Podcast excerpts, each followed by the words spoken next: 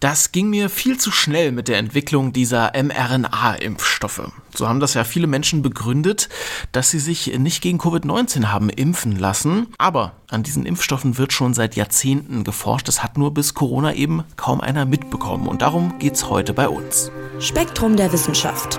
Der Podcast von Detektor FM.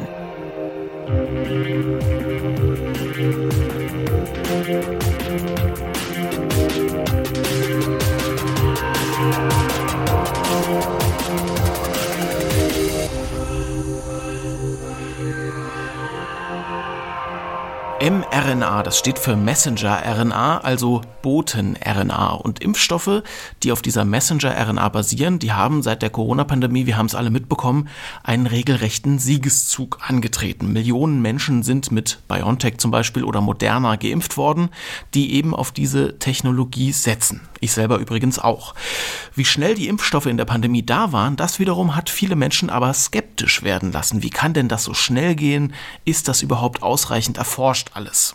Und tatsächlich ist es aber so, dass Wissenschaftlerinnen und Wissenschaftler seit Jahrzehnten an RNA-Impfstoffen und Medikamenten arbeiten, nur wurde dem bisher eben nicht so viel Aufmerksamkeit geschenkt wie jetzt während dieser Pandemie. Und dieser Forschung hat sich das Spektrum-Magazin gewidmet und Redakteur Frank Schubert wird uns so ein bisschen einen Überblick verschaffen. Hallo Frank. Hallo Marc. Ja, Frank, vorneweg lass uns noch einmal ganz kurz wiederholen, wie funktioniert so ein mRNA-Impfstoff nochmal ganz grob gesagt. Ja, diese RNA-Impfstoffe oder mRNA-Impfstoffe, das sind äh, winzige Bläschen, nanometergroße Bläschen äh, mit einer Hülle aus Lipidmolekülen.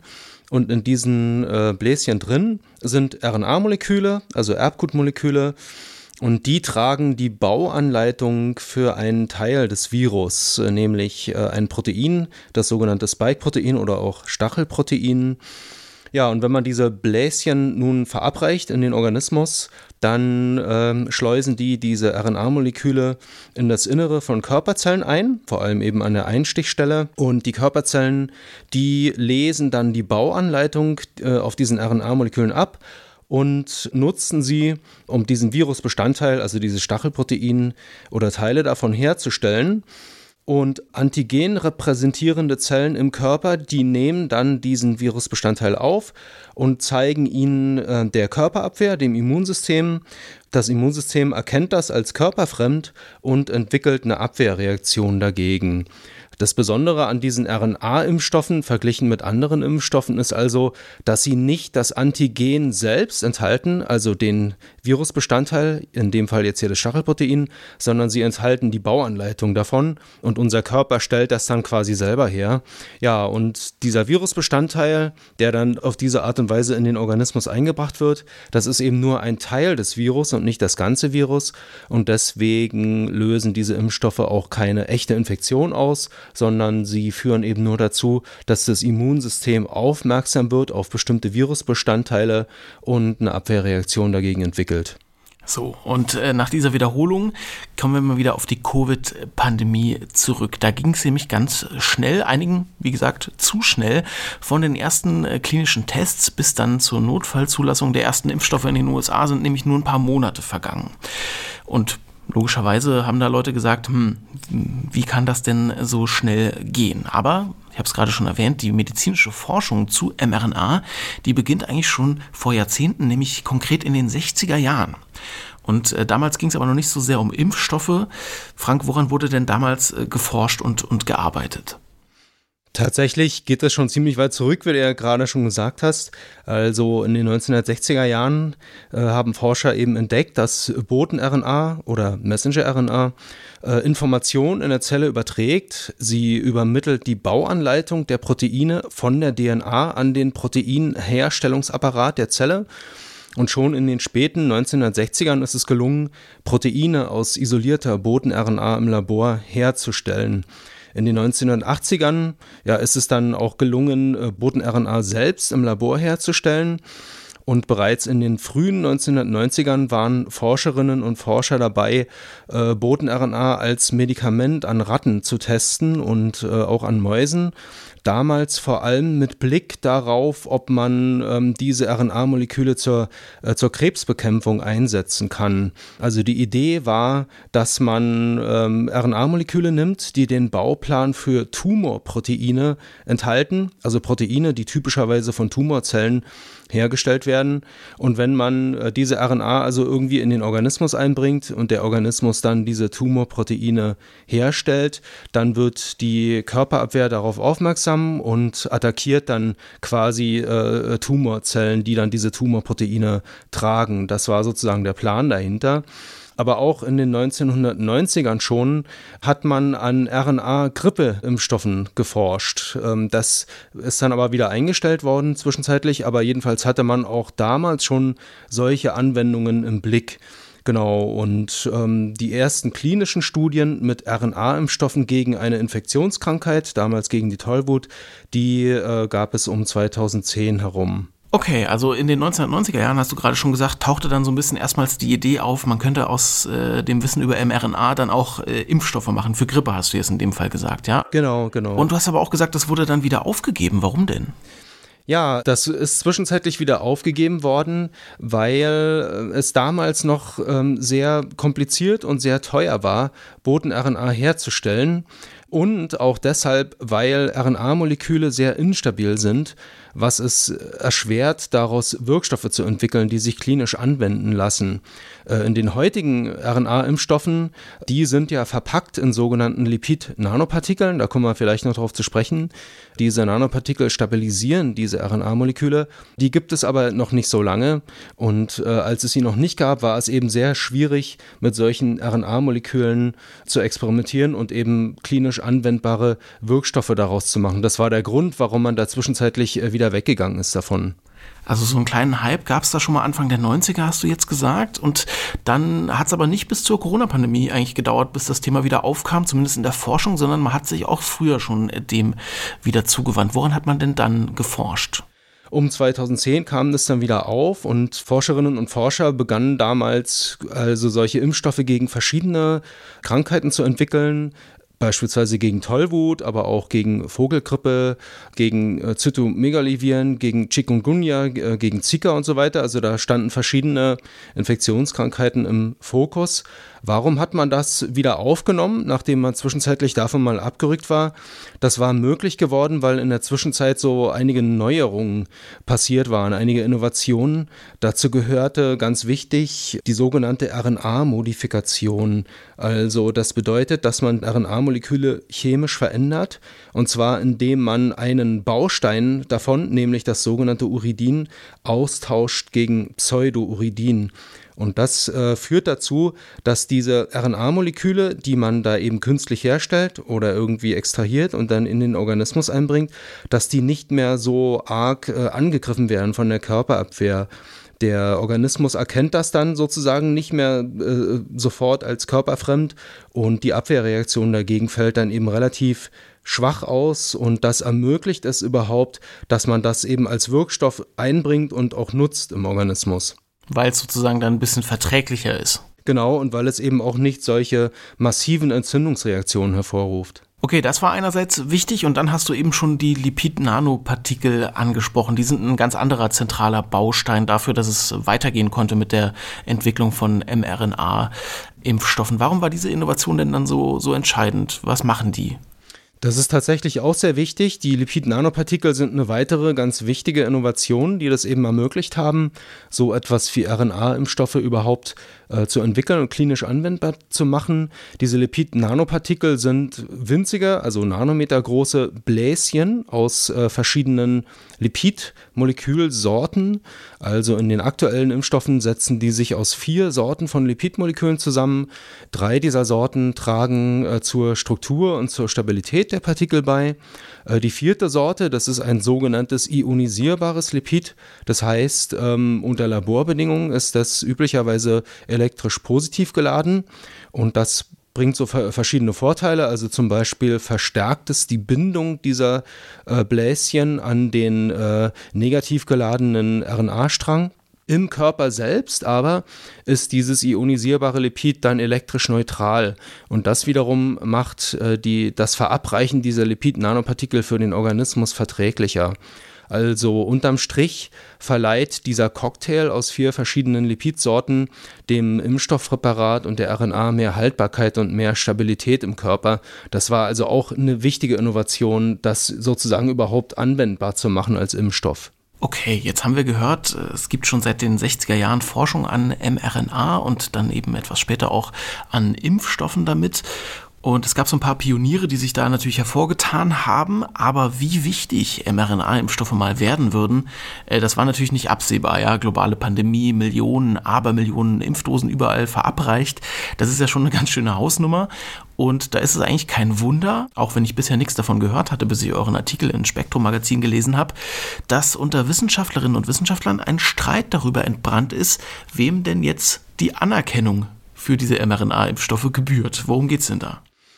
Naja, da geht es zum einen natürlich um die Patente, die damit zusammenhängen äh, und die ja auch zum Teil sehr, sehr viel Geld erbringen. Also, du hast es ja gerade gesagt, Millionen Menschen, hunderte Millionen Menschen weltweit sind geimpft worden damit.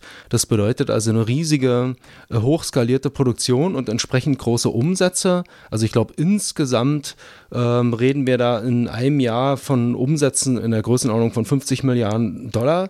Also da ist schon eine Menge Geld im Spiel und ähm, wer da entsprechende Patente hält, jetzt an solchen Impfstoffpräparaten, ähm, der kann eine Menge Geld damit verdienen und es wird ja auch sehr viel Geld damit verdient. Und deswegen ist es natürlich ein ganz wichtiges Motiv, sozusagen äh, sich darüber zu streiten, wer hat da jetzt genau welchen Anteil an welcher Entwicklung. Ähm, genau, aber das, das ist eben ziemlich schwierig, weil ähm, diese RNA-Impfstoffe ja möglich geworden sind durch viele verschiedene Innovationen. Innovationen haben wir ja gerade drüber gesprochen, also diese Lipid-Nanopartikel, dann diese chemische Modifikation der RNA. Ähm, genau, und, und eben vieles weitere noch. Und ähm, es ist eben nicht ganz klar, oder da gibt es eben verschiedene Sichtweisen darauf, welche dieser Innovationen für den Durchbruch der RNA-Impfstoffe letztlich ausschlaggebend war. Und ähm, viele Fachleute sehen also die chemische Modifikation der RNA als entscheidenden Beitrag an. Andere Fachleute sehen die Lipid-Nanopartikel als mindestens ebenso entscheidend an. Also wie gesagt, da gibt es verschiedene Sichtweisen darauf. Da sind ja jeweils auch viele, viele verschiedene Leute dran beteiligt gewesen. Und das macht es eben unklar, wer hat jetzt am meisten zur Entwicklung beigetragen. Die meisten Fachleute halten tatsächlich diese chemische Modifikation diese chemische Modifikation der RNA ähm, doch mehr oder weniger für einen ganz ausschlaggebenden ähm, Beitrag dazu. Hm, da wird es doch irgendwie ganz menschlich in der Forschung. Ne? Es geht einmal irgendwie um, um Geld. Einerseits hast du beschrieben, aber andererseits auch so ein bisschen um, ja, ich nenne es mal Stolz, ne? Naja, klar, also es geht auch um Anerkennung, ja, da geht es ja irgendwie immer drum und das ist ja auch in der Wissenschaft ganz, ganz wichtig, logischer. Also Anerkennung, vielleicht muss man sich das nochmal äh, vergegenwärtigen, ist ja wahrscheinlich schon eine der ja, der Impfstoff auf jeden Fall, wenn nicht sogar der überhaupt medizinischen Errungenschaften der letzten Jahre, die so den meisten Impact wahrscheinlich eigentlich hatte, ne? weil es halt bei so vielen Menschen äh, zur Anwendung gekommen ist und überall präsent war und so weiter. Also, weiß nicht, geht das dann schon Richtung Nobelpreis, wenn man da die Anerkennung für bekommt? Sicherlich, ja. Also das wird wahrscheinlich schon so sein, denn das ist ja doch ein sehr großer Durchbruch unterm Strich, denn diese, diese RNA-Impfstoffe, das ist ja eine ganz neue Technologie, die quasi diese, diese ganze Impfstoffentwicklung, Impfstoffanwendung völlig revolutioniert, einfach schon deshalb, weil sie diese ganzen Entwicklungsstränge ähm, massiv verkürzt. Also es ist möglich, in wenigen Tagen quasi so ein Impfstoffpräparat zu entwickeln. Das muss dann natürlich noch getestet werden, vorklinisch und klinisch und so weiter, das ist klar. Aber ähm, die eigentliche Entwicklung hin zu einem einsatzbereiten Präparat, das kann wahnsinnig schnell gehen, verglichen mit früheren Ansätzen. Ja, da wollen wir gleich äh, zum Abschluss noch ein bisschen drauf eingehen, denn mit diesen Impfstoffen ist natürlich bei Covid nicht Schluss. Aber ich würde gerne auch einmal kurz ein bisschen auf die Quintessenz eures Artikels eingehen. Die ist nämlich, wir haben jetzt gerade darüber geredet, Anerkennung, Geld, Preise, wissenschaftliches ja, Prestige. Aber eigentlich schreibt ihr, zeigt die Forschung an mRNA-Impfstoffen total schön, was für eine Teamleistung Wissenschaft ist. Inwiefern? Richtig, also wissenschaftliche Durchbrüche sind ja heute nicht mehr die Leistungen Einzelner, egal auf welchen Fachbereich man schaut. Und in der Biomedizin schon gleich gar nicht. Und wenn man jetzt auf die RNA-Impfstoffe guckt, ähm, wie gesagt, die Forschungen daran, die laufen ja schon seit Jahrzehnten. Und da sind eben einfach sehr viele Leute beteiligt gewesen. Also einer der führenden Entwickler der äh, Lipid-Nanopartikeltechnologie hat gesagt, ähm, wir sprechen hier von Hunderten, wahrscheinlich Tausenden Menschen, die gemeinsam daran gearbeitet haben. Und naja, das macht eben deutlich, wie sehr da äh, die Teamarbeit im Vordergrund steht. Und auch in Zukunft wird das so sein. Wir haben es gerade gesagt, bei Covid ist äh, längst nicht Schluss, was die mRNA-Impfstoffe angeht oder diese Technologie, die auch dann hinter der Messenger-RNA steckt. Wo werden wir das denn in Zukunft noch anwenden können? Was läuft da schon und was ist geplant? Diese RNA-Impfstoffe sind, wie gesagt, doch ein ziemlich revolutionärer Durchbruch, einfach deshalb, weil sie diese Entwicklungsabläufe massiv beschleunigen. Ähm, ich hatte es vorhin schon mal gesagt. Man kann also aus der genetischen Sequenz eines Erregers hm, sehr schnell einen passenden Abschnitt äh, heraussuchen, der die Bauanleitung eines Antigens trägt, also eines Erregerbestandteils, der eine Immunreaktion hervorruft im Organismus. Und diesen, diese genetische Sequenz, die kann man dann in eine DNA-Matrize einfügen und daraus eben maßgeschneiderte RNA-Fragmente herstellen, die man anschließend in Lipid-Nanopartikel verpackt. Und das kann alles sehr schnell gehen. Also das, das kann in wenigen Tagen gehen. Das ist also viel, viel schneller als klassische Ansätze der Impfstoffentwicklung.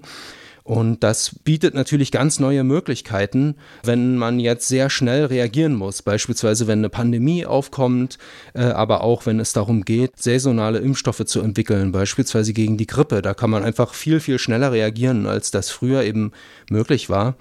RNA-Impfstoffe erlauben es auch, mehrere Antigene gleichzeitig zu verabreichen, indem man einfach mehrere ähm, verschiedene RNA-Stränge eben verabreicht. Und das ähm, ja, eröffnet die Möglichkeit, universelle Impfstoffe zu entwickeln, die also gegen mehrere Erregervarianten gleichzeitig immunisieren. Damit kommt beispielsweise ein universeller Grippeimpfstoff äh, in Reichweite, also der quasi gegen alle möglichen Grippestämme gleichzeitig äh, immunisiert. Dann wäre man also nicht mehr angewiesen darauf, das saisonal immer anzupassen im Idealfall.